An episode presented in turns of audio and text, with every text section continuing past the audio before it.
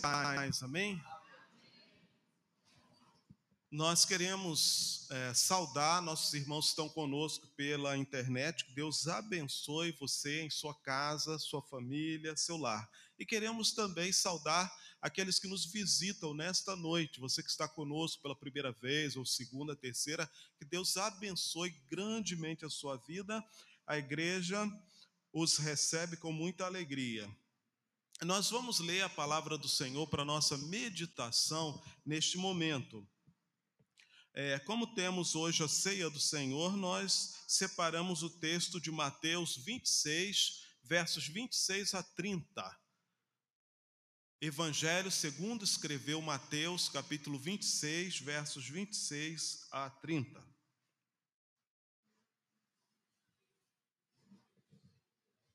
Quero convidá-los, se possível, a se colocarem de pé para a leitura da palavra de Deus.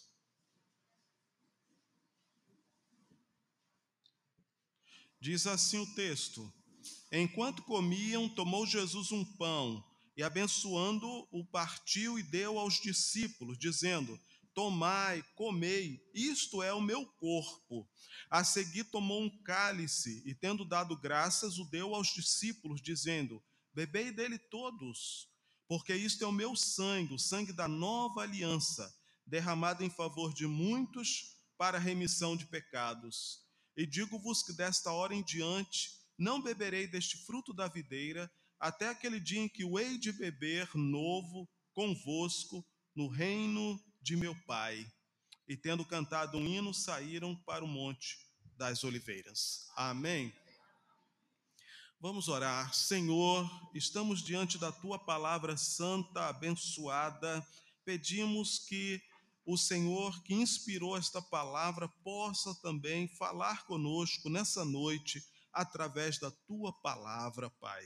Derrama assim tua graça sobre cada pessoa que aqui está. Abre nosso entendimento. No nome de Jesus. Amém. Podeis assentar?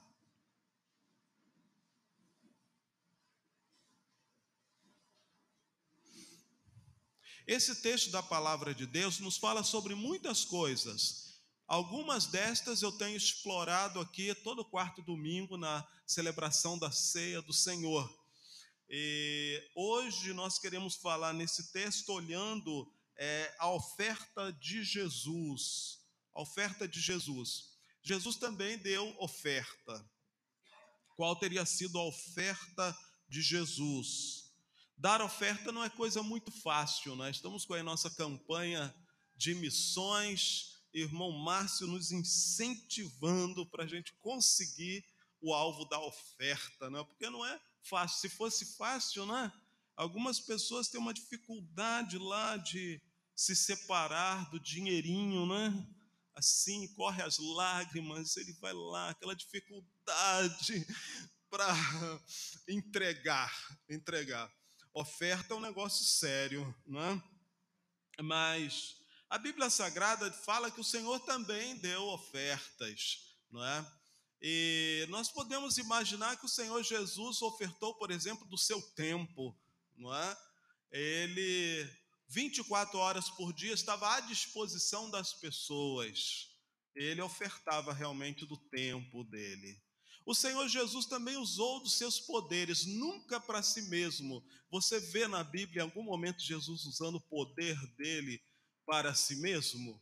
Nem quando o diabo o desafiou a transformar pedras em pães, porque ele estava com fome, ele não o fez. Não usou o poder para si mesmo, mas ele usava para os outros, ele ofertava a cura.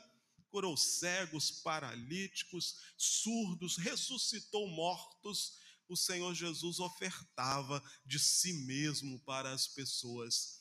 E muitas outras coisas nós podemos falar sobre como Jesus ofertava do seu amor, da sua atenção e de uma série de coisas. Mas esse texto aqui fala de uma oferta especial do Senhor Jesus. É, ele, no verso 26. Enquanto comiam, tomou Jesus um pão e abençoou e deu aos discípulos. Deu aos discípulos. Ele ofertou aquele pão aos discípulos.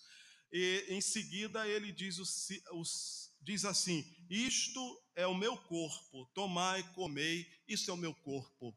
Eu gosto da versão de Lucas, e Lucas, é, em Lucas Jesus fala assim: Isto é o meu corpo oferecido por vós, oferecido, ofertado, entregue por vós. Isto é o meu corpo entregue por vós. Que grande oferta! Quem entrega seu próprio corpo?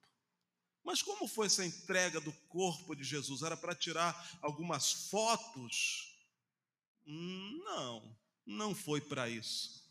Como foi a entrega do corpo de Jesus?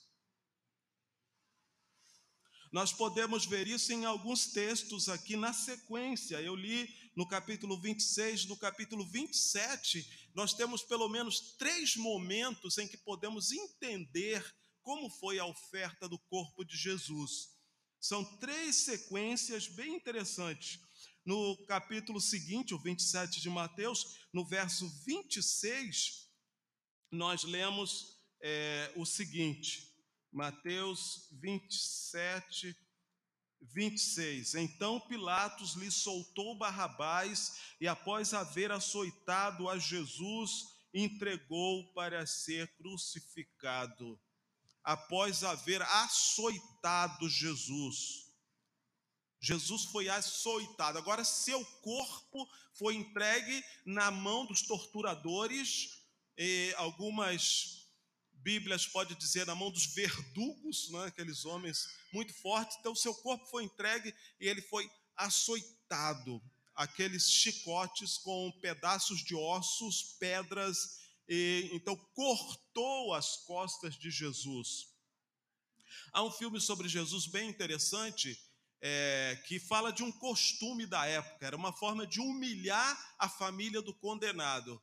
Então, depois que o condenado levava os açoites é, e ele era retirado daquele ambiente, então a família tinha a obrigação de limpar o sangue é, do condenado. Limpava o sangue, tinha que purificar, limpar todo o ambiente. Há um filme sobre Jesus que mostra isso. A mãe dele, a família lá, tendo que limpar o sangue.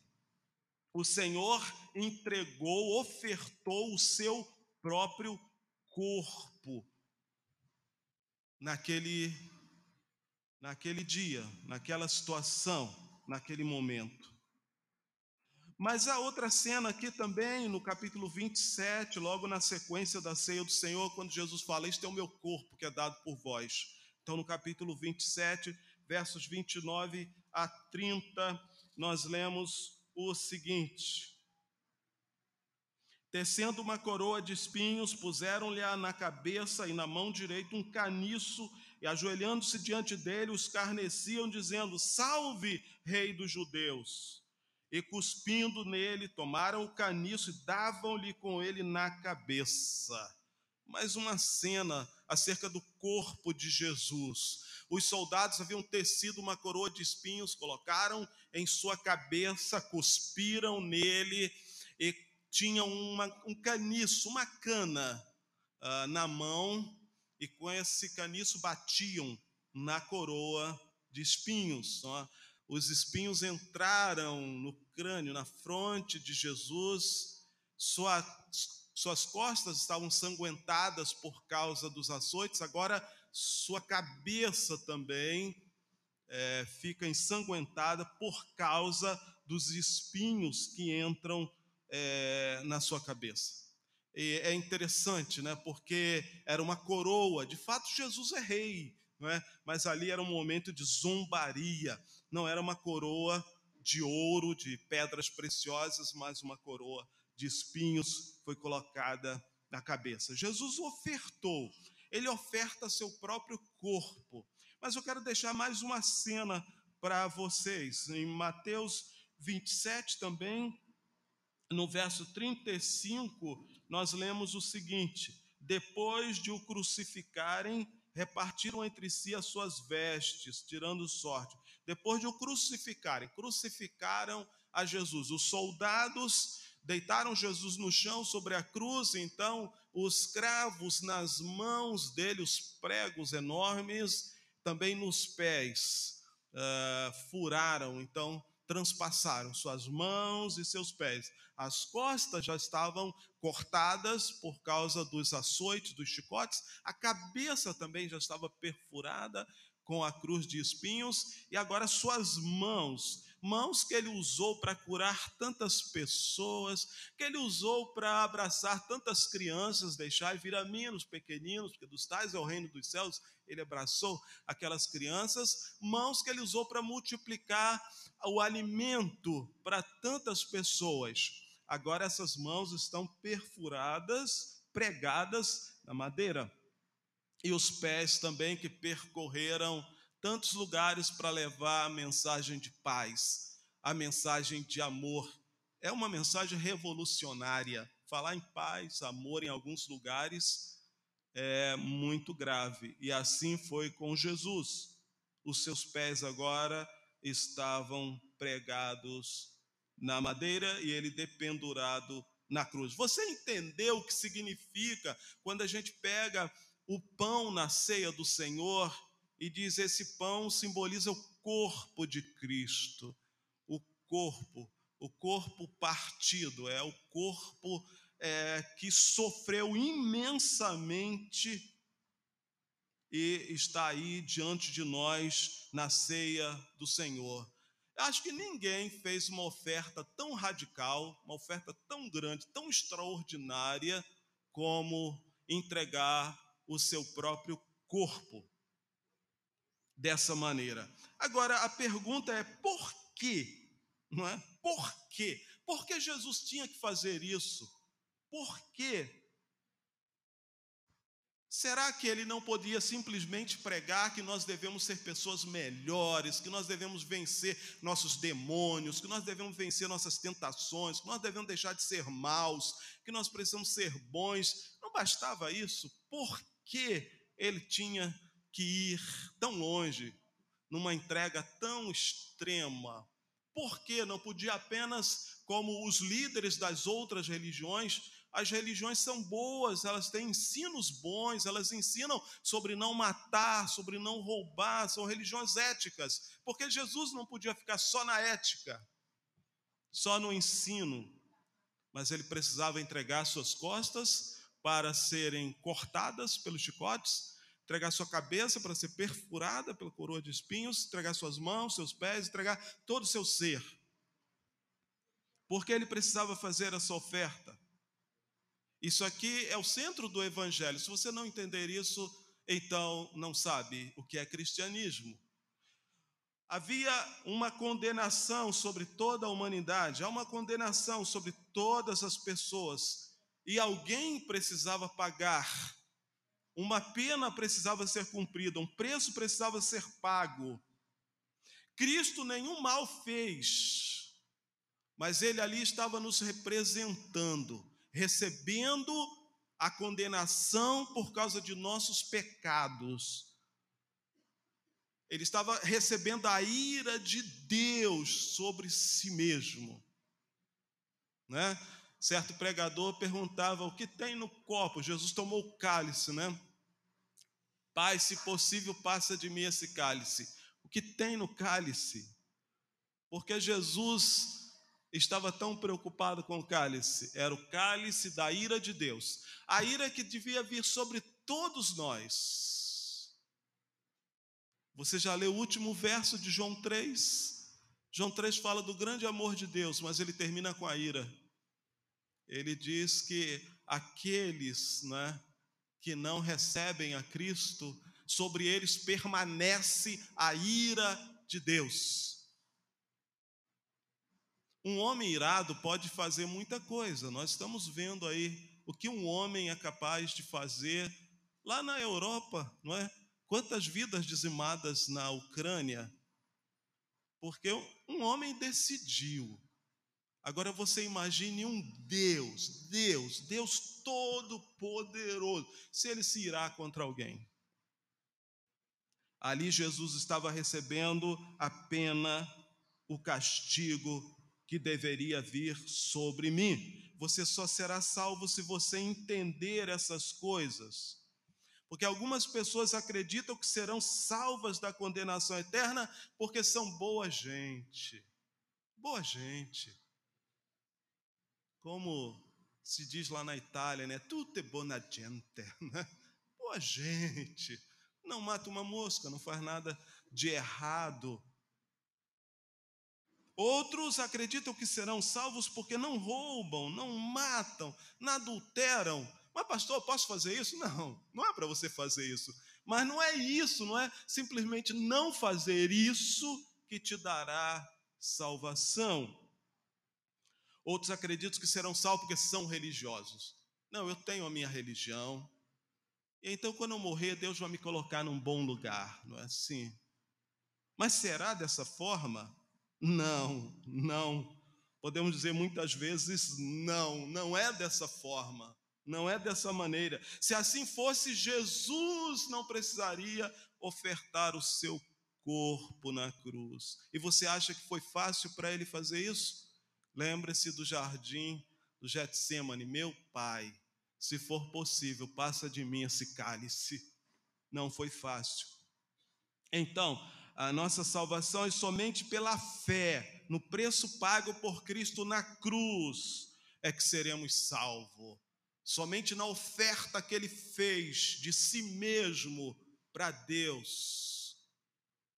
É através daquela oferta que nós somos justificados. Deus nos declara justos por causa da justiça que Cristo conquistou na cruz para nós. Louvado seja o nome do Senhor. Mas vamos falar mais sobre a oferta de Cristo, a oferta do Senhor Jesus. Ele também ofertou o seu sangue. Diz aqui o texto, verso 27. A seguir, tomou um cálice e, tendo dado graça, deu aos discípulos, dizendo: Bebei dele todos, porque isto é o meu sangue, o sangue da nova aliança, derramado em favor de muitos para a remissão de pecados. Agora Jesus oferta o seu sangue, né?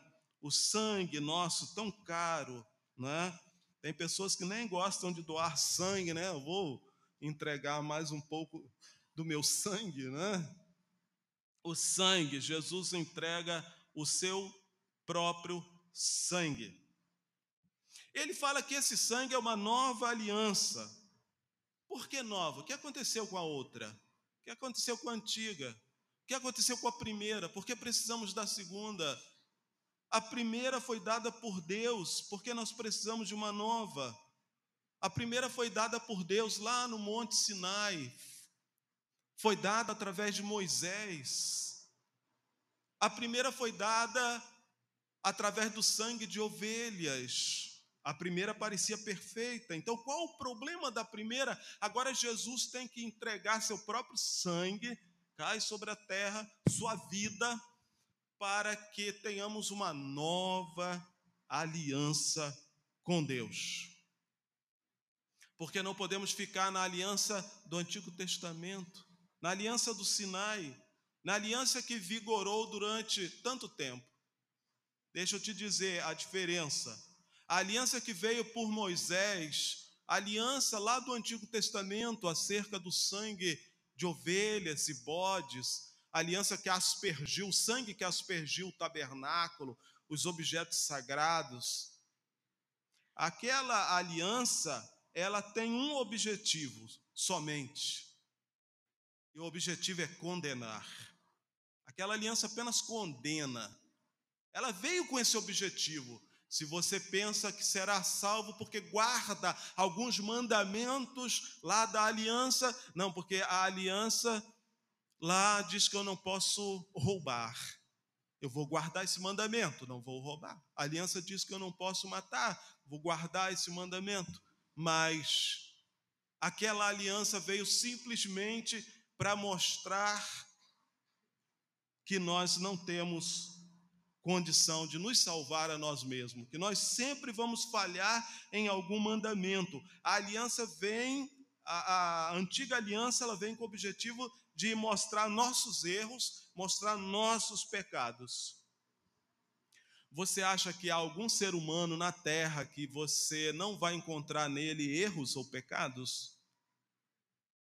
Não existe. Todos somos pecadores e por isso a antiga aliança nos condena, porque todos falhamos em alguma coisa, não há perfeição.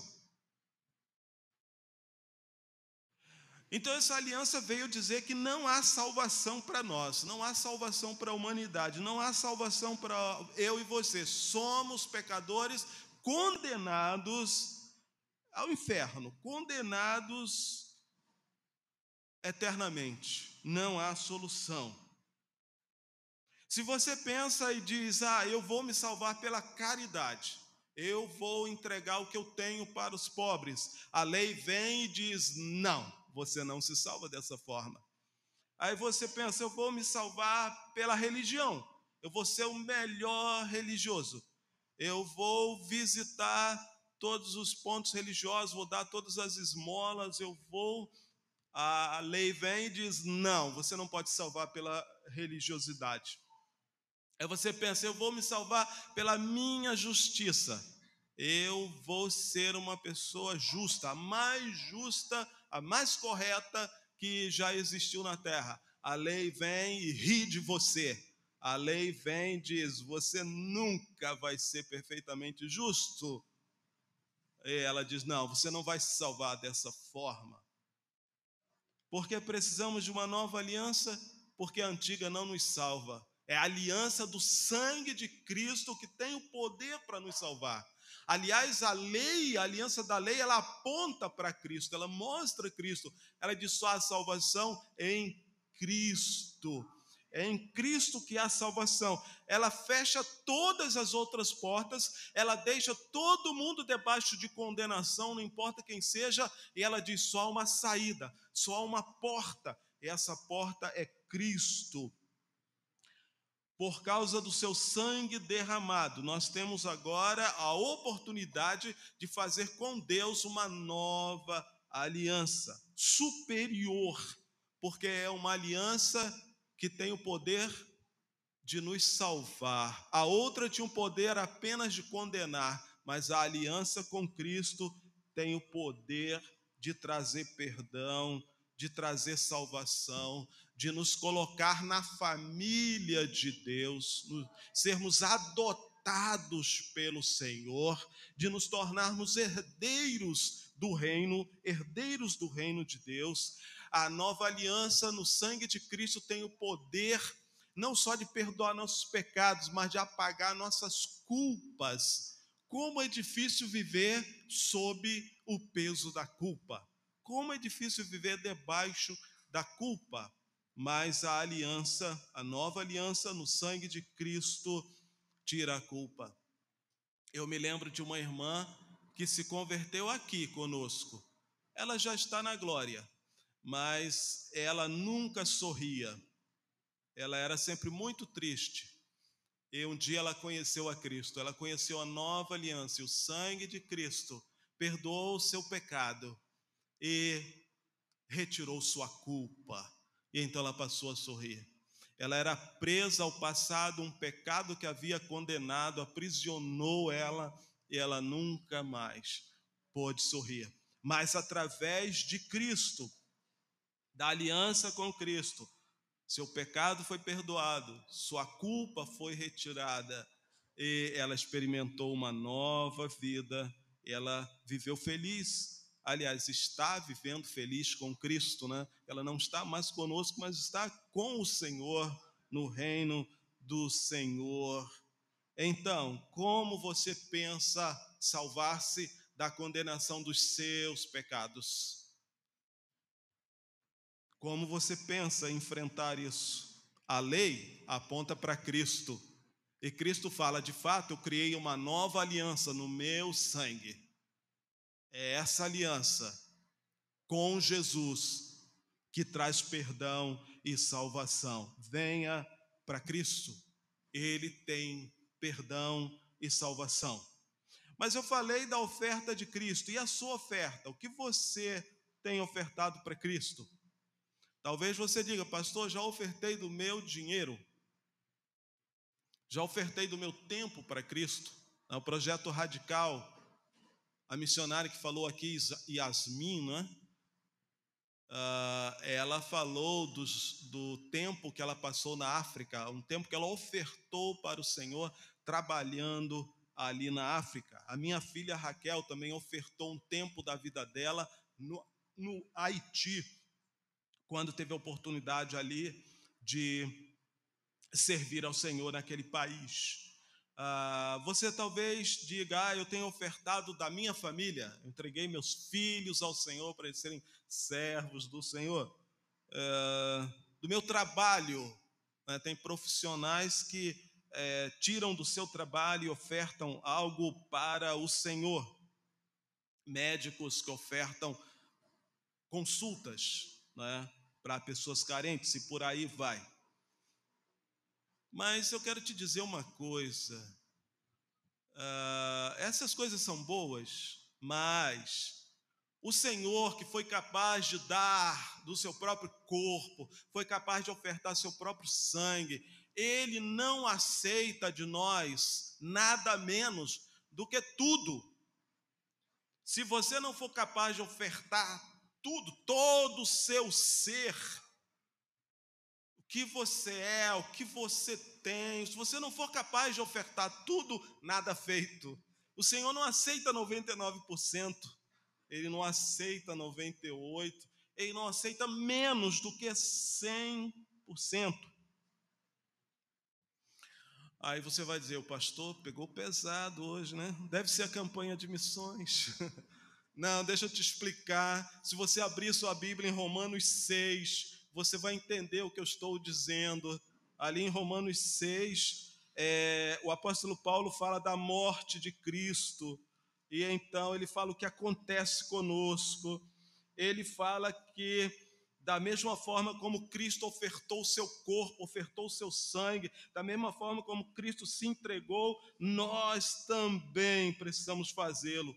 Ele diz assim, no verso 3, Romanos 6,3: Ou porventura ignorais que todos nós fomos batizados em Cristo Jesus, fomos batizados na Sua morte, fomos sepultados com Ele na morte pelo batismo, para que, como Cristo foi ressuscitado dentre os mortos pela glória do Pai, assim andemos nós também em novidade de vida. Verso 5: Fomos unidos com Ele na semelhança da Sua morte, seremos também na semelhança da Sua ressurreição. Você entende o que eu quero dizer? No verso 8: Ora, se já morremos com Cristo, cremos que também com Ele viveremos. Amém? Morrer com Cristo que é simbolizado aqui no batismo, quando alguém é batizado, quando o pastor mergulha essa pessoa, emerge, ela está sendo sepultada. Quando o pastor traz essa pessoa, significa que ela ressuscitou para uma vida nova. Então ele fala aqui que nós morremos com Cristo e fomos sepultados com ele no batismo. E essa linguagem morrer com Cristo significa uma entrega total a Cristo. Depois que Cristo morreu e ele ressuscitou, ele já não teve mais nenhum contato com esse mundo, nenhum negócio. Aliás, quem morre é assim, né? Você já viu quem morreu voltar para ir para o trabalho, para ajudar a varrer a casa? Nem vai querer, né? Que aconteça isso. Quem morre já não tem mais é, nenhuma obrigação nesse mundo assim morrer com Cristo significa que agora todo o nosso envolvimento é com Cristo, nós continuamos com esse mundo, mas já não temos compromisso com Ele, já não estamos mais presos ao pecado dele, nós estamos agora livres para servir a Cristo. Isso só acontece numa entrega total a Cristo, de vida total a Cristo de todo o ser. Infelizmente, nós temos pelas igrejas evangélicas é, multidões que andam pelas igrejas atrás dos benefícios que Cristo pode dar. Os benefícios, quantas bênçãos, quanta coisa maravilhosa. Eu quero, eu quero, Senhor. E se fala que em determinada igreja tem lá o pastorzão que vai orar e você vai conseguir, vai ter isso, vai ter aquilo. Eu corro para lá. Ah, estou lá porque eu quero. Não é verdade?